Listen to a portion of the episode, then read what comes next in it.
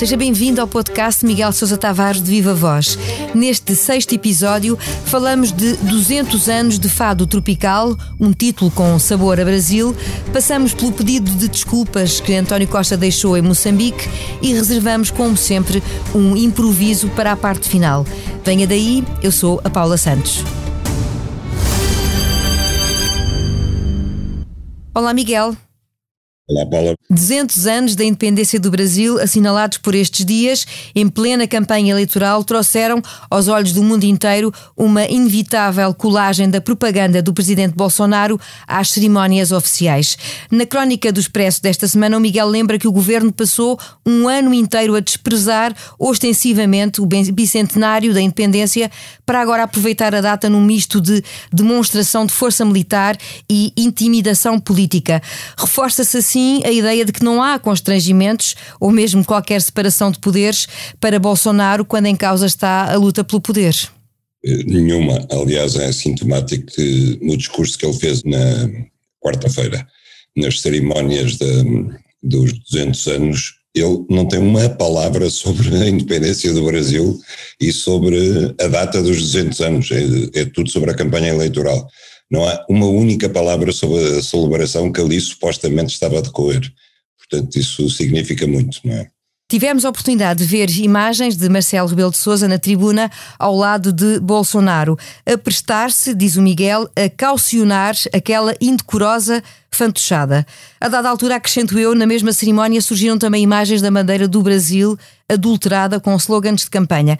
O presidente diz que não sentiu desconforto, porque o importante é poder dizer que Portugal esteve presente num momento histórico.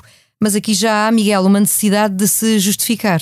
Obviamente. Eh, as imagens eram, elas próprias, eram penosas de ver.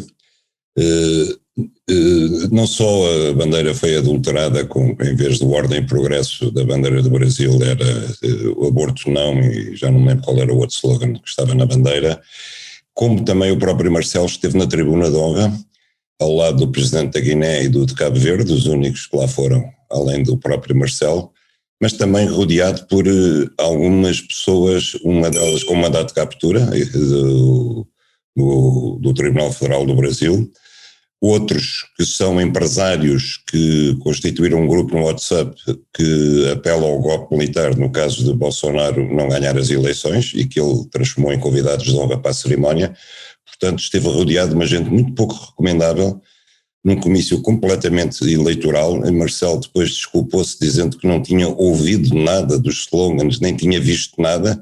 Nem viu a eh, bandeira porque estava distante. A bandeira, não viu coisa nenhuma. Mas eu devo dizer uma coisa, eh, Portugal não esteve ali representado, esteve ali representado Marcelo Rebelo de Sousa, ponto final, porque ele sabia muito bem o que ia, ele foi avisado por várias fontes nomeadamente, seguramente, pela Embaixada Portuguesa no Brasil. Eh, ele já tinha sido enxovalhado duas vezes por Bolsonaro em visitas que resolveu fazer ao Brasil, uma pretexto também do, da travessia aérea do Gago Coutinho e anteriormente na posse de Bolsonaro.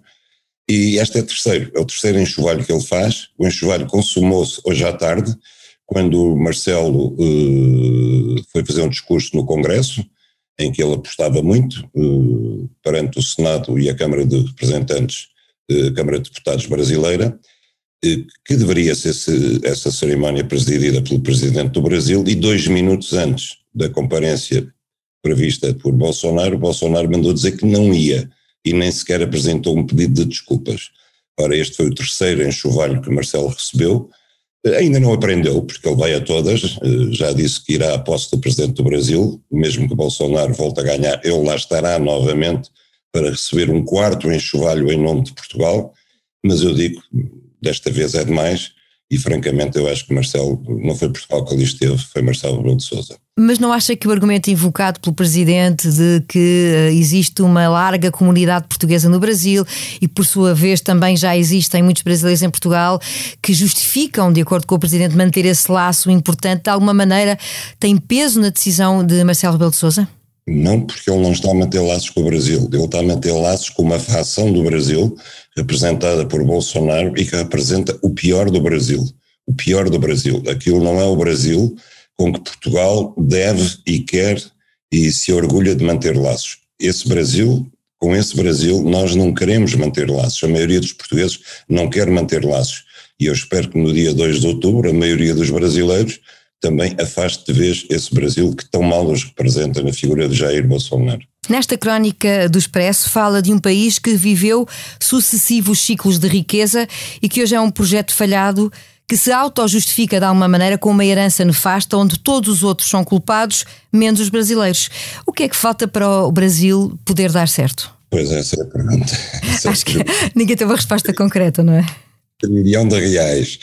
Uh, eu costumo dizer, eu, eu, digo no meu texto que de facto o Brasil está sempre a justificar-se com, com, com, com, a culpa dos outros e sobretudo com a culpa portuguesa, dos portugueses. Ainda ontem estava a ouvir um podcast de um escritor brasileiro, uh, também com a mesma lenga-lenga, que a culpa é do colonialismo português e que até, eu vou citar, ele diz que em Portugal ainda se mantêm vivas as estruturas do esclavagismo Ora, isto francamente, quer dizer, eu não sei se devo rir ou se devo chorar pelo Brasil, porque o Brasil é independente há 200 anos, eh, Portugal saiu de lá há 200 anos, o Brasil manteve a escravatura 70 anos depois da sua independência, depois de nós termos vindo formalmente embora, mas note uma coisa, Paulo, nós não viemos embora, porque uh, quem estava no Brasil eram os portugueses e eram os brasileiros, era a mesma gente, isto não era uma colónia onde nós nos viemos embora e ficaram só os nativos.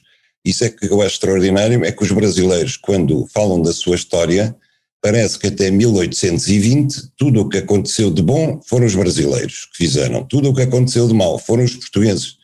E de certa forma, brasileiros só passaram a existir em 1820. Os que lá estavam antes não eram brasileiros.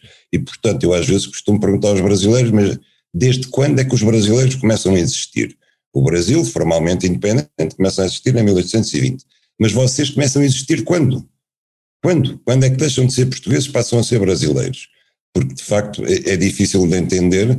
Por exemplo, a escravatura foi uma coisa abominável. Os 5 milhões de escravos que nós traficámos da África para ali, mas traficámos juntamente com os que lá estavam, que eram brasileiros, e para aproveitar, nomeadamente, as fazendas dos brasileiros há aqui uma espécie de fado também brasileiro, adotando uma palavra que é claramente, e um, um estilo musical que é claramente português e que é um destino uh, mais nostálgico, ou seja, é que, como se houvesse aqui algo que os impede de mudar a sua própria existência. É, é por isso que eu chamo o meu texto o Fado Tropical, não é? Que, enfim, é um título de um, uma canção célebre do Chico Buarque, em que ele retrata muito bem esse cruzamento de lamentações entre Portugal e o Brasil, e quando ele até diz esta terra ainda vai tornar-se o imenso Portugal, eh, que é uma espécie de lamentação que vem ao longo da história, eh, e eu digo que talvez a má herança que nós deixamos no Brasil, porque eu acho que deixamos coisas fantásticas no Brasil, mas a, pior herança que deixamos no Brasil, para além da burocracia, que foi com o acordo de Dom João VI, tenha sido esse, esse, esse, fado lusitano, essa maneira de nos lamentarmos das coisas, em vez de tocar para a frente, como dizem os brasileiros. No caso do Brasil, que é um país imensamente rico, é um país excessivamente dotado pela providência e pela natureza, é indesculpável. E, sobretudo, 200 anos depois, quando vemos eh, de facto o Brasil presidido por Jair Bolsonaro, a gente só pode concluir que é um projeto falhado. Eu espero que eh, isso não seja definitivo, mas já ouvi o Brasil já viveu muitos ciclos de prosperidade e também já viveu muitos ciclos de esperanças e depois de esperanças traídas. Deixemos então esse fado com sotaque brasileiro. O Primeiro-Ministro esteve em Moçambique, onde fez um pedido formal de desculpa a propósito dos 50 anos do massacre de Viriamu. Já tardava, não é verdade, Miguel? Sim, já tardava. Já tardava. Uh, penso que é indesculpável que nunca se tenha falado disso. Eu acho que em matéria de passado, eu não tenho nenhum medo de enfrentar o, o, o passado de Portugal. Pode começar no século XVI, pode começar no século XIX. Agora, é, é, é indesculpável que coisas que aconteceram há 50 anos atrás, que foi ontem, eh, como o massacre de São Tomé, que Marcelo se referiu quando lá esteve, foi, foi em 1953, tão, tão, tão cedo quanto isto, tão próximo quanto isto, uhum. o massacre de Viriamu, que foi em 1972, salvo erro, eh, tenham passado em branco, quer dizer, nós não só não, não, não, não temos os nomes dos responsáveis, embora eles sejam, sejam conhecidos, mas não foram públicos, eh, não tivemos julgamentos, não tivemos apuramento de responsabilidades.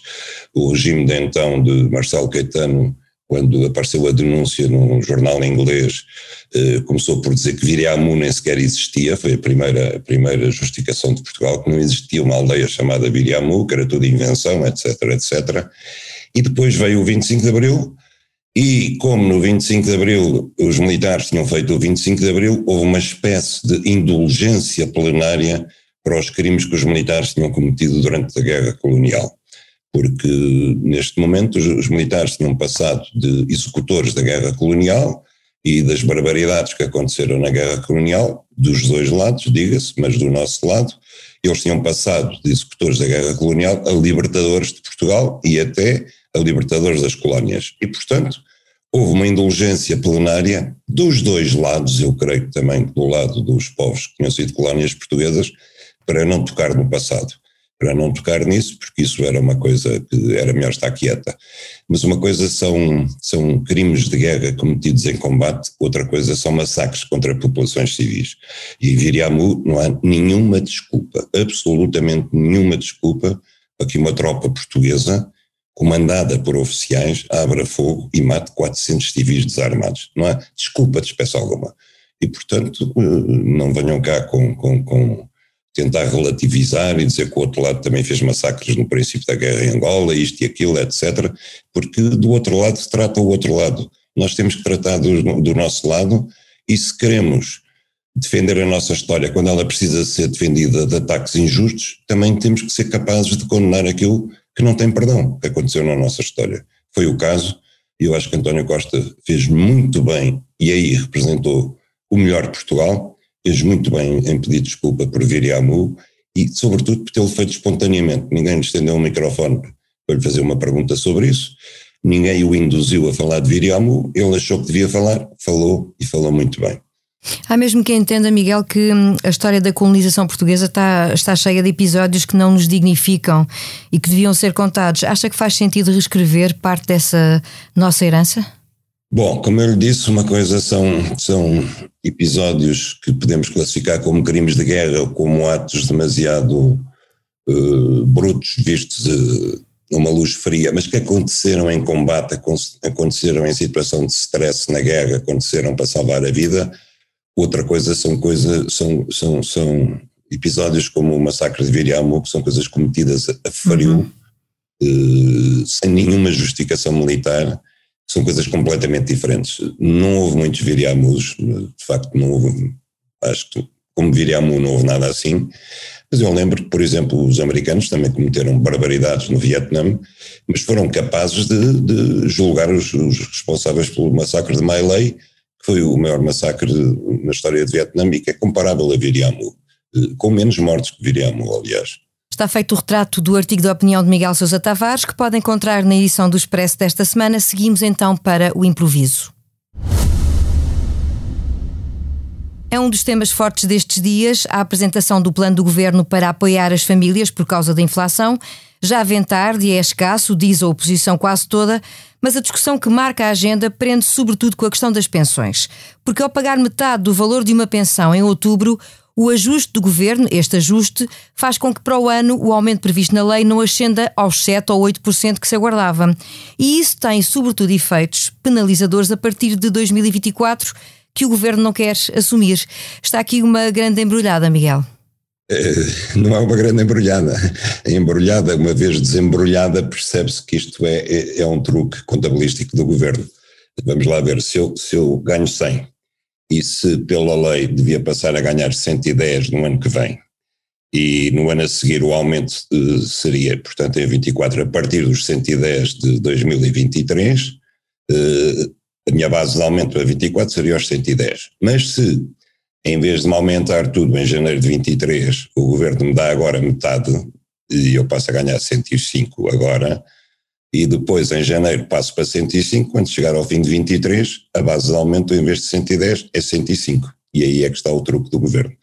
De facto, o governo desrespeita a lei, porque a lei da atualização das pensões, a reforma de 2008 de Vieira da Silva, eh, prevê que a atualização das pensões se faça em função de dois critérios, a inflação e, a, e o crescimento, crescimento económico dos dois anos anteriores. E, portanto, era isso, é isso que está em vigor. O governo vai ter que alterar a lei e vai ter que alterar a lei retroativamente e, retroativamente não, porque vai funcionar no fim de 23, mas vai ter que legislar ad hoc para evitar cumprir a lei. Ora, eh, eu li hoje uma entrevista do autor da reforma 2000, 2008, 2000, Vieira da Silva. Sim. Ele diz que não está em desacordo com isso, que para situações excepcionais tem que haver medidas excepcionais, uhum. as reformas têm que ser flexíveis, que há inclusivamente neste contexto atual há governos que estão a rever uh, a fixação das pensões de seis em seis meses, porque no fundo nós temos aqui um problema, o problema da sustentabilidade da, da financeira da segurança social é dos problemas mais complicados que, que, que, os países têm, os países ocidentais têm para resolver. E porquê? Porque as populações, isto particularmente grave no caso de Portugal, as populações envelhecem muito mais depressa do que o crescimento económico. Portanto, nós, no fundo, temos aqui quase uma proporção geométrica a concorrer com uma proporção aritmética, nunca se vão encontrar. As pessoas vivem mais tempo e também causam mais despesa ao setor público da saúde, por esse facto, e, portanto, ao viver mais tempo, têm mais pensões e querem que as pensões não percam poder de compra. Com um crescimento económico que não acompanha o aumento da despesa com as pensões, é muito difícil de assegurar a sustentabilidade da segurança social. No tempo da outra senhora, a Segurança Social investia em imobiliário, por exemplo, mas eh, as rendas não se eh, desatualizavam. Hoje em dia é muito difícil conseguir rentabilidade da gestão da, da Segurança Social apenas com as contribuições. É dificílimo. E nós já temos a proporção de ativos que sustentam os reformados, cada vez é menos, menos ativos para mais reformados. De tal maneira que dentro de uma geração nós vamos ter um para três, por exemplo, um ativo a sustentar três reformados. É evidente que isto não é possível. Isto não é possível e, portanto, este é um debate que tem que ser feito sem demagogias eh, nenhumas e, e, sem pensar apenas na conjuntura. Na conjuntura, é evidente que o governo fez o tal aumento nunca visto das pensões em 2023, não vai acontecer. Não vai acontecer e se o governo insistir nisso, é uma fraude os portugueses já perceberam que é uma fraude. Vai haver sim uma diminuição das pensões em 2024. Vamos ver em que medida. Agora, o debate não pode ficar por aí, não pode ficar pela fase conjuntural que estamos a viver. É um debate para o futuro.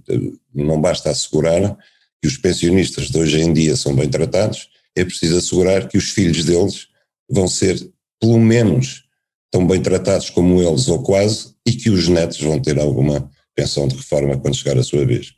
Miguel Sousa Tavares de Viva Voz, com 200 anos de fado tropical, o título do artigo desta semana. Este episódio teve a sonoplastia de João Luís Amorim. Já sabe a opinião à sexta-feira.